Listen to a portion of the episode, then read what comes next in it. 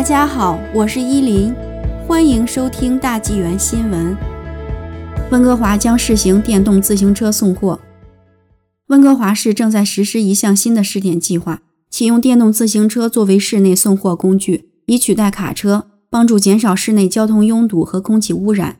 省府将提供二十万元的启动资金。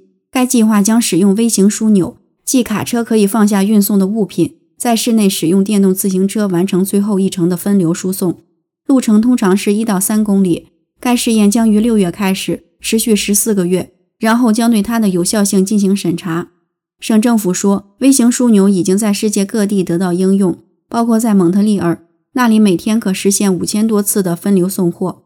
基础设施厅长马博文说，在人口稠密的城市中心，启用替代性交通方式将提高安全性，改善流动性。并为后代保护城市基础设施。由国家非营利组织潘比纳研究所进行的一项关于微型中心的可行性研究表明，百分之四十八的加拿大人在网上订购。他们居住在密集的城市地区。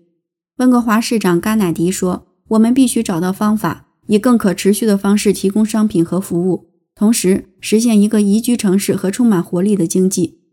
除了减少排放，是否希望该项目解决停车问题？”